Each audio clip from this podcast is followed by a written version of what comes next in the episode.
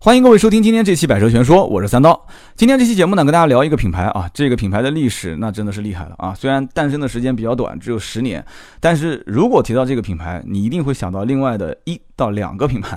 有人想说，哎，为什么这个自主品牌提到之后会想到另外两个品牌呢？那我要告诉你是什么品牌，你肯定知道了嘛。我们就猜一猜。首先，聊到这个品牌的时候，它的同胞兄弟有另外一个自主品牌，走的是高端路线。我只要一说出那个牌子的名字，大家一定是会竖大拇指。而且那个牌子经常会上电视。第二一个呢，就是这个品牌本身，它树立的是一个具有社会责任感的这样一类人群，然后呢比较顾家、比较朴实，就这样的一类客户跟这个车的品牌形象，或者说这个品牌的一系列车型的形象就比较搭。那么第三一个呢，就这个车很多买它的人都冲着什么呢？就冲着这个车性价比，因为它的平台、它的底盘能在某合资品牌的车子里面能找到原型，而且确实在驾驶过程中也是还原了这个底盘的扎实性啊，驾驶的一些操控性。这个车本身在市场里面销量也不错啊，包括它的配置、性价比都是它的一些杀手锏啊，能一直到现在销量都保持还不错的成绩。这个品牌到底是什么呢？三刀也不卖关子了啊，咱们是音频节目，时间有限，这就是一汽的奔腾啊。很多人一猜，哦，对。这样的一想，前面三个提示都都能搭上了。第一个，它的同胞兄弟啊，同胞兄弟是谁呢？那就是红旗嘛，对吧？红旗走高端路线，一百多万的车，两百多万的车都有。第二个提示，大家应该也猜到了，对吧？第二个提示就是这个品牌本身，大家可以想到它的社会的中坚力量，对吧？以前有一个广告，大家应该知道的，让爱回家，树立的这种顾家的形象啊，社会中坚力量的形象，奋斗的形象，大家还是很认可的。第三一个呢，扎实的底盘，然后操控也不错，性价比也不错，整个平台也不避讳嘛，对吧？有马自达的平台，老马六的，包括锐意的平台，那么整个车子的调教也是符合中国人的这种习惯，偏舒适一些，也不要太过于运动嘛，偏舒适一些。车子的配置、车子的空间都是它的优势。所以呢，今天我们就聊的是一汽奔腾这样的一个品牌。那么也是这期节目呢，我们得到了一汽奔腾厂家的很多的帮助，给了我们很多的一些资料啊，内部的一些资料，也是给了我们很多宣传片，我们也看了一下。那么一汽奔腾这个牌子呢，其实它的车系啊非常好记啊，从奔腾的 B 三零开始，对吧？B 三零也是刚上市不久的，一直到 B 五零、B 七零、B 九零，然后再到 SUV，SUV 的话，现在目前有一个 X 八零。那么三零、五零、七零、九零，那用厂家的话讲就是双 A 双 B 政策，两个打 A 级车市场，两个打 B 级车市场啊。B 三零、B 五零打 A 级车啊，B 七零、B 九零打的是 B 级车市场，然后再加上一个 SUV，就这样的一个布局，目前来看还是比较合理的。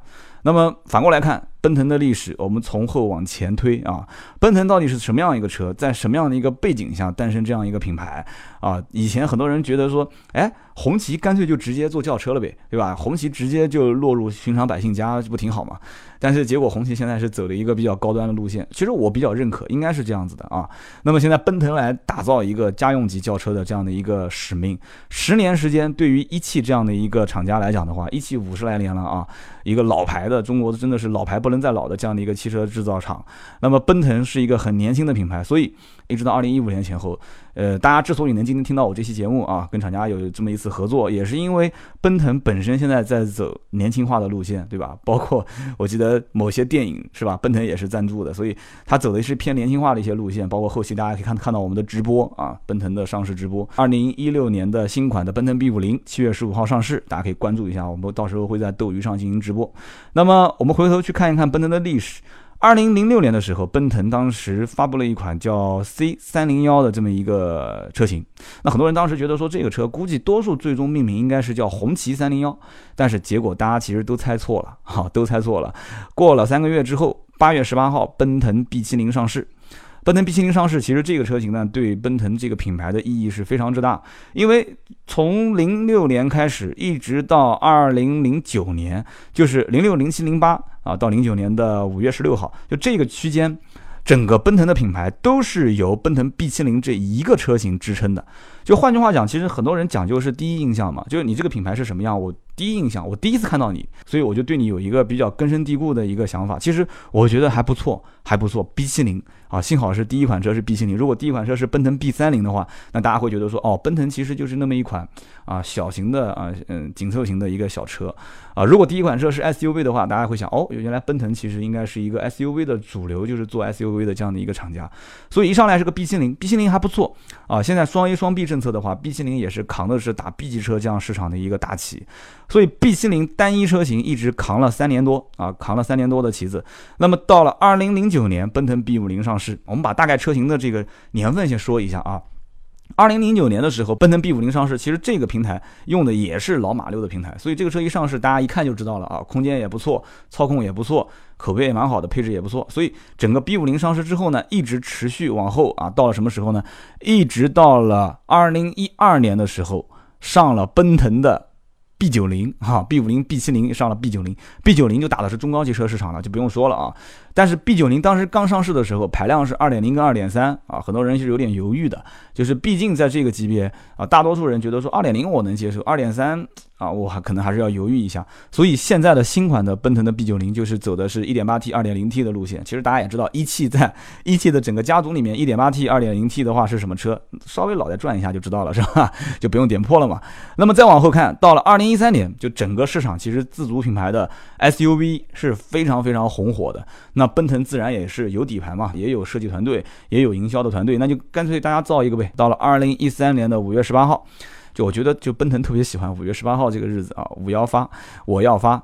结果呢，奔腾的 X 八零就上市了。那奔腾 X 八零是二零一三年五月十八号上市，上市之后呢，很快这个车销量过五十万。确实也是，我们在市场上看到，其实就是主流一线阵营里面的 SUV，一定是销量能看到 X 八零这款车，造型各方面也不错，走的是还是性价比路线嘛，就是配置加空间。那么后来到了二零一四年啊，二零一四年奔腾 B 九零的改款上市，然后同时这一年奔腾 B 七零的新款上市。这个时候，其实整个的家族体系开始趋于年轻化，就是到了二零一四年的时候，大家会发现，就整个车的造型啊，包括马上这次今年二零一六年，就是后面我们两期节目也会去聊一聊奔腾 B 五零的新款，这次的一些改变都是偏年轻化。所以以前可能在选择奔腾这个品牌的人群当中，年纪偏大一些，都是对一汽这个品牌。就换句话讲，别人买车可能买的是车，但是他很多人买这个车买的是一个品牌，就是说我我对一汽比较有感情，但是也不能完全这么说，就车子本身底盘啊。配置啊，包括操控啊，就换句话讲，就是坐的舒服，开的爽，就这样的一类人，还是会选择奔腾这种车型，就比较稳、比较扎实的这样的一些。就我讲的是人啊，就是过日子、创业比较稳、比较扎实，过日子也比较稳、比较扎实的这一类人。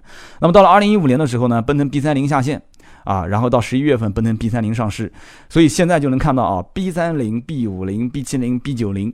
双 A 双 B，然后再加上 X 八零，然后据说今年应该会再上一款 X 四零啊，造型图什么大家应该都看到了。那么这样的话，其实 SUV 有大的有小的，大家都可以去选了。那么奔腾这个车基本上整个一个车系大概就是这么一个情况。那很多人要说奔腾，其实这个车子我也考虑过，但是我不知道这车到底有什么特色，而且我在选购的过程当中也不是很清楚。就是奔腾，我总觉得这个标啊，以前那个奔腾讲到这个标也可以跟大家插一嘴啊，就是奔腾以前那个标是一个一。就是一二三的一，其实大家有的人喜欢那个标是吧？我其实也挺喜欢那个标的，但是后来这个标就给换了啊。当时奔腾 B 七零和 B 五零上市之前是用那个一嘛，然后到了二零一零年广州车展上的时候啊，奔腾 B 七零跟 B 五零就突然改成了一汽集团的那个鹰标。那么鹰标其实现在看久了也也还不错，然后很多人也不会太在意这个标到底用的是什么。这个呢，其实仁者见仁，智者见智，但是标只是作为一个题外话。我们再回过头来说说这个车子本身啊，我们可以把这几个车型啊大概的去了解一下，因为。了解这几个车型，其实大家就可以了解，其实奔腾这个品牌到底走的是什么样一个路线，它到底真正的卖点在什么地方？其实全国奔腾的经销商并不是很多，这一点是比较吃亏的。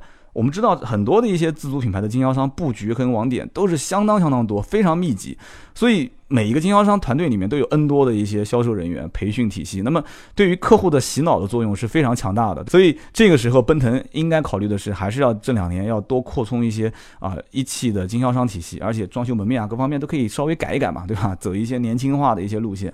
那我们可以去看一看啊，当年其实奔腾 B 七零零六年八月十八号啊正式生产下线开始销售的时候，大家都知道这个车是跟马自达六共线的啊，马六共线的，马六本身用的平台是 Ford C。D three 啊，F O R D C D 三这样的一个平台，那么奔腾在冲压、涂装、焊装、总装所有的生产工程，全部都是跟马自达六共线啊。所以我当时在试二手车的时候，我看到了奔腾 B 七零，也会开玩笑跟客户讲，我说你这个车其实当年就相当于买了一辆马六。然后卖车的时候也会跟客户讲，我说这个车其实就是换了壳的马六。但是有些人可能不了解，其实这个车的操刀设计的设计师啊，还真的是个大师，意大利的设计大师乔治亚罗。乔治亚罗自己也说，其实设计这个车之前呢，他的灵感来源是华尔街的那头奔跑的牛，那头同速的牛。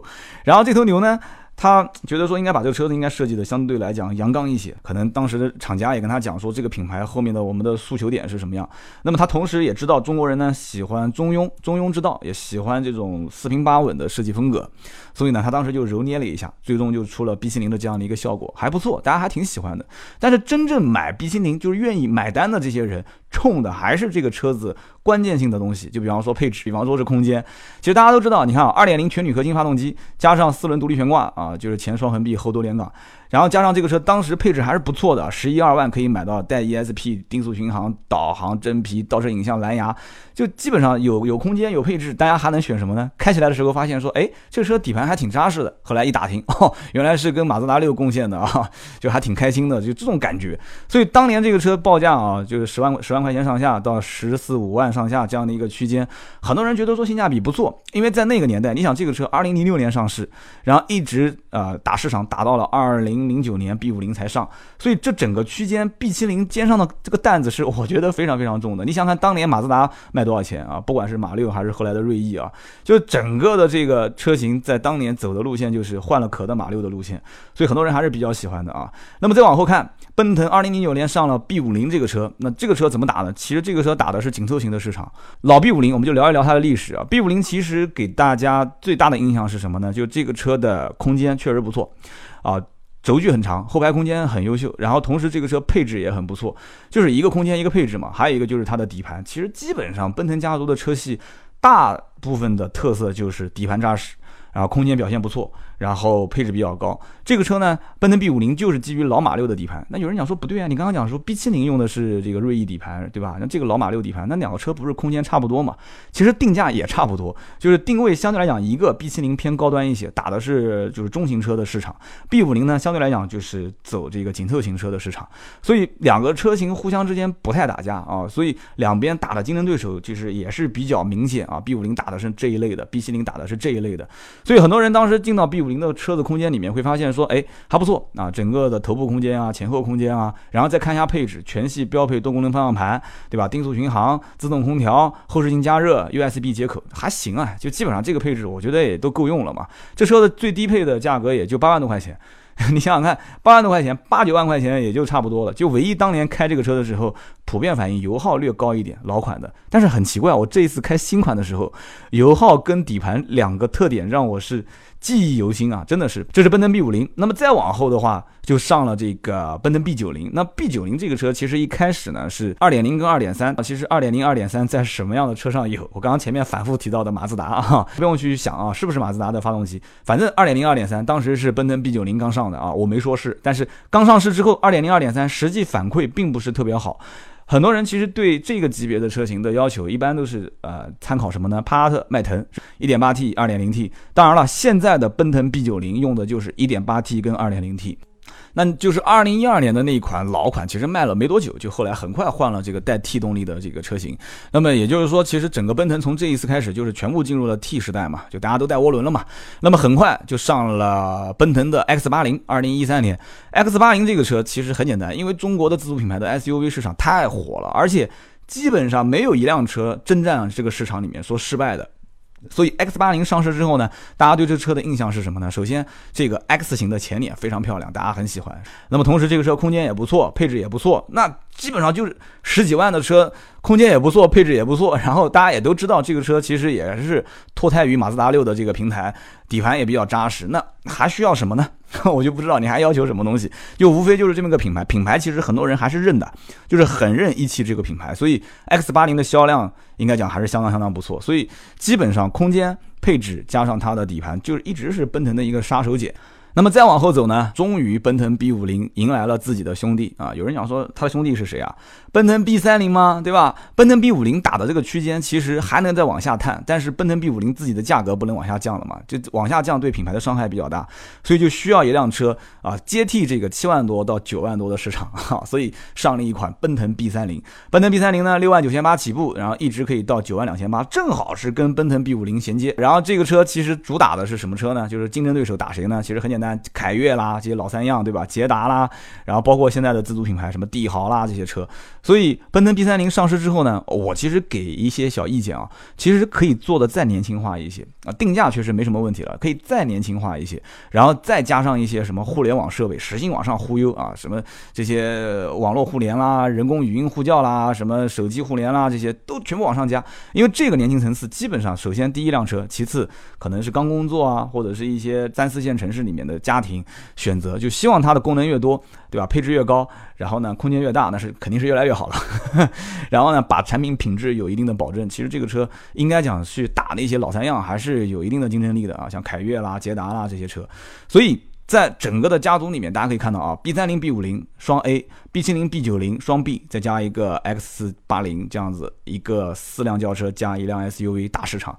那么现在 B 七零也开始换代了，B 五零这一次七月十五号我会在长春去直播它现场的发布会。这次车子我也试过了啊，我的印象还是比较深的。我个人觉得评价只要定价合理啊一点四 T 跟一点六升一点六完全走的是性价比路线一点四 T 的话基本上看定价是多少了。如果定价合适，销量应该也不会差。那么奔腾这个品牌，其实今天聊了这么多，大家应该也都很清楚了。首先。奔腾这个品牌的前面还有两个字叫一汽奔腾，所以大家知道一汽的分量在国内到底有多重啊？一汽合资了多少个车型啊？所以奔腾本身是可以把很多的一些合资品牌的一些优点、优势的东西拿过来为我所用。那么很多人也都知道，这个车本身底盘悬挂调教的比较扎实，而且呢，贡献跟马自达是吧？不管是马六还是锐意所生产出来的产品，任何一样东西就是老三样嘛，对不对？车子上面的老三样就是发动机、变速箱跟底盘。那么老司机就看中这个东西，所以基本上在跟很多的一些老司机开奔腾车的车主去聊天，他们在选择这个车的过程中，时间久了，开了有感情了之后，下次再换车可能还是换奔腾。真的，我身边遇到过这样的人。所以呢，奔腾其实心里面很清楚自己要走的路线。以前的老客户、老的奔腾的车主对车子的评价还是不错的，口碑相当不错。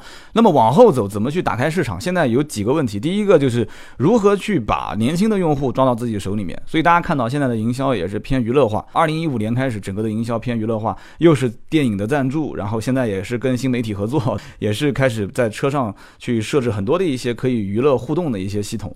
那么往后走，其实年轻人去选择奔腾的车，我觉得应该也就是冲到几点。第一个就是你的娱乐化的设施多不多？我上了车之后有没有互联系统啊？对不对？有没有手机映射啊？有没有 USB 啊？有没有其他的一些让我可以听听歌、上上网的这种这种设备，对吧？